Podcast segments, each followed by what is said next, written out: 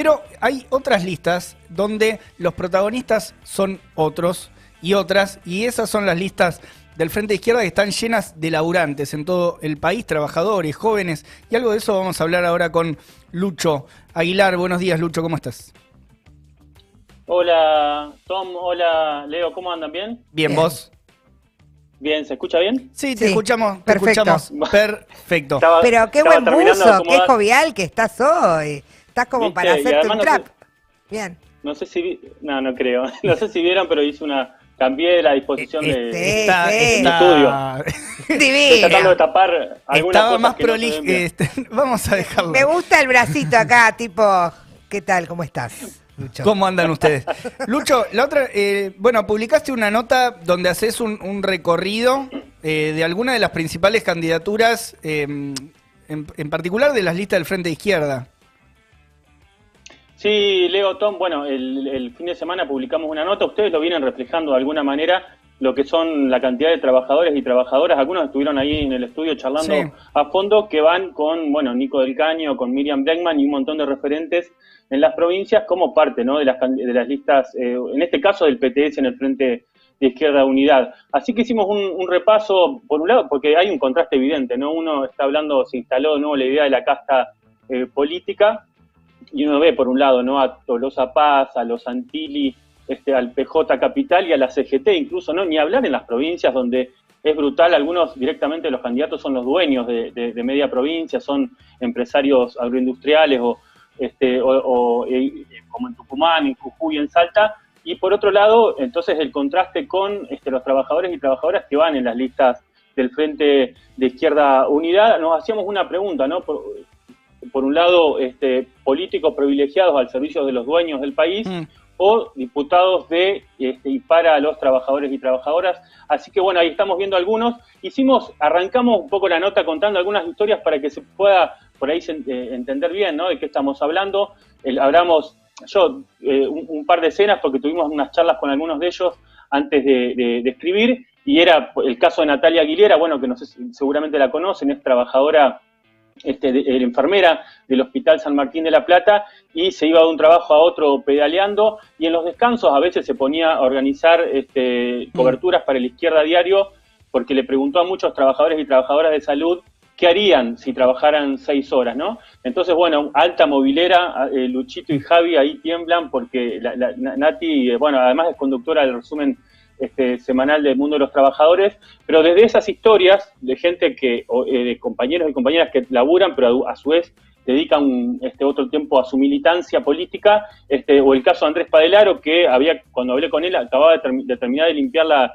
la estación Avellaneda del tren Roca, para quienes no conocen, y de ahí se iba a lo que él dijo en la mejor parte del día, a pesar de que había arrancado muy temprano, que era empezar a recorrer otras estaciones para este, contar las ideas de la izquierda eh, para estas elecciones este, a otros trabajadores ferroviarios. Bueno, o el caso de Edgardo Videla, que es trabajador de Cuyo Placas, hace muchos años es delegado, pero en un momento se dio cuenta que además de la lucha sindical necesitaba este, la lucha política y bueno, trabaja turnos rotativos, todo, pero había escrito un post muy, muy, que estaba lindo porque resumía un poco esta idea de que los empresarios no quieren que los trabajadores hagan política y él, bueno, había decidido ser candidato, no gana 250 mil pesos como los diputados mendocinos, pero, pero sí tiene mucha, mucha fuerza para ir a, reflejar las ideas de la izquierda. Así que, bueno, con esas escenas, con esas historias, con esos contrastes, empezamos de alguna manera este, este reflejo ¿no? de las candidaturas obreras en el frente de izquierda. Claro, bueno, donde mm, lo que surge también es que está muy,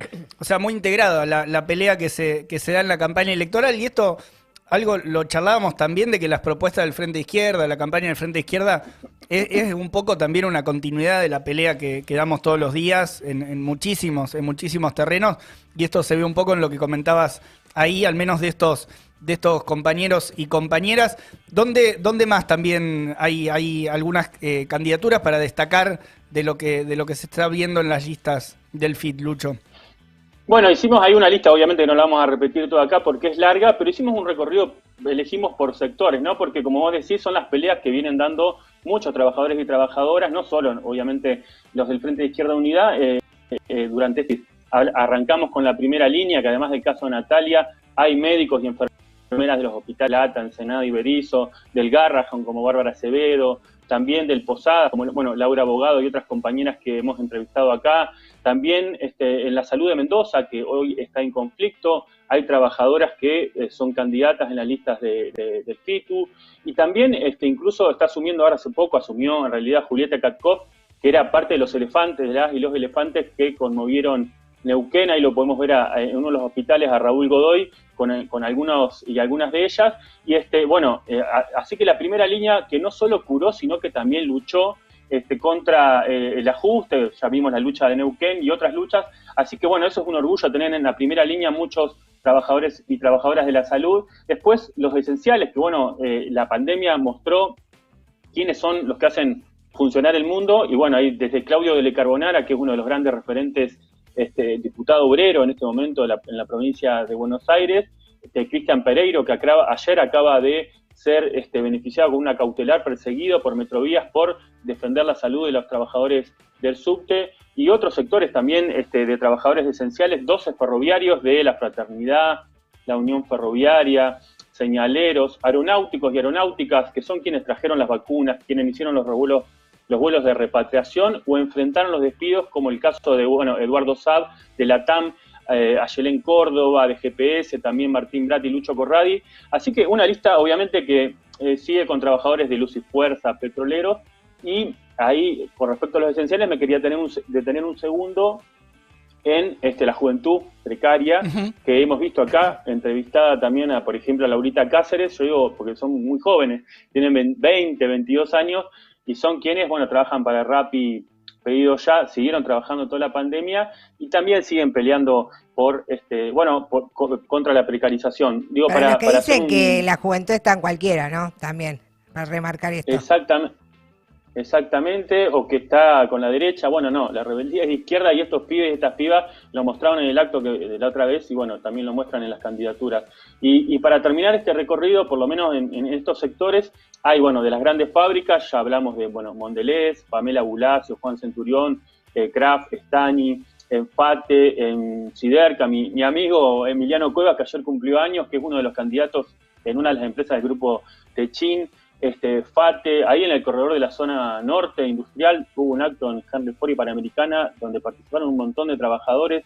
También eso de las grandes fábricas, ¿no? Si pasamos a ver, por ejemplo, las gestiones obreras, eh, además Raúl Godoy y Marina Catilao de, las gestiones obreras de, Neuquén, hay 10 trabajadores y trabajadoras de Madigraf, de World Color, de la Terre.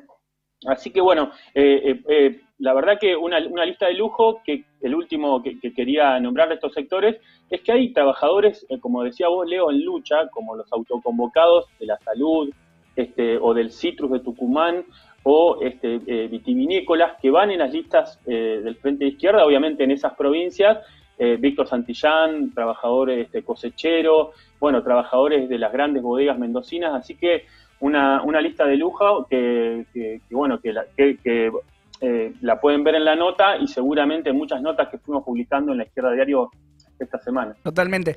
Eh, extensa la lista. Extensa y, no te olvidaste de nadie. Hay de todo para decir al respecto. Sí. ¿Te estás olvidando de alguien? Sí, sí, me olvidé un montón, pero bueno, eh, están, están bueno, las, mujeres luchadoras sin techo que este, como Nicole Salvatierra, bueno, Ruth, este, que, estuvieron este, en, el programa, eh, Marcela Ruesler en Los Ceibos, en, la Nueva Unión, los barrios de, La Matanza, y también muchos trabajadoras docentes que van desde las más precarizadas, como Janina, que también estuvo en el programa, hasta figuras más conocidas como Natalia González Eligra, este, Noelia Barbeito y Laura Vilches, que fueron docentes, eh, fueron diputadas, después de dejar sus bancas, eh, volvieron a trabajar y obviamente siempre cobrando como una docente. Y bueno, hay muchos estatales, este, entre ellos, además de muchos delegados y delegados de base, está, bueno, eh, Leo Améndola,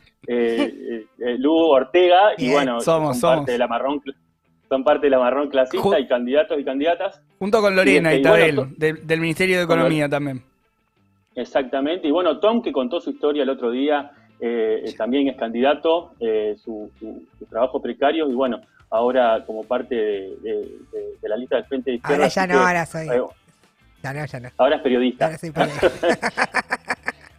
Bueno, e, es así, la lista es larguísima, pero bueno, cortemos acá. Está bien, está bien. No, muy importante igual, en el marco, incluso en, esta, en este último tramo de la campaña que venimos, venimos reflejando y también hay que hablar de, lo poco que se habla de, contenido ¿no? en la campaña y eso también tiene que ver con quienes representan a cada una de las listas, no va separada una, una cosa de la otra. ¿Qué es lo que te parece más, más destacado, más importante de esta, de esta composición, de esta formación que tienen las listas del Frente de Izquierda, Lucho?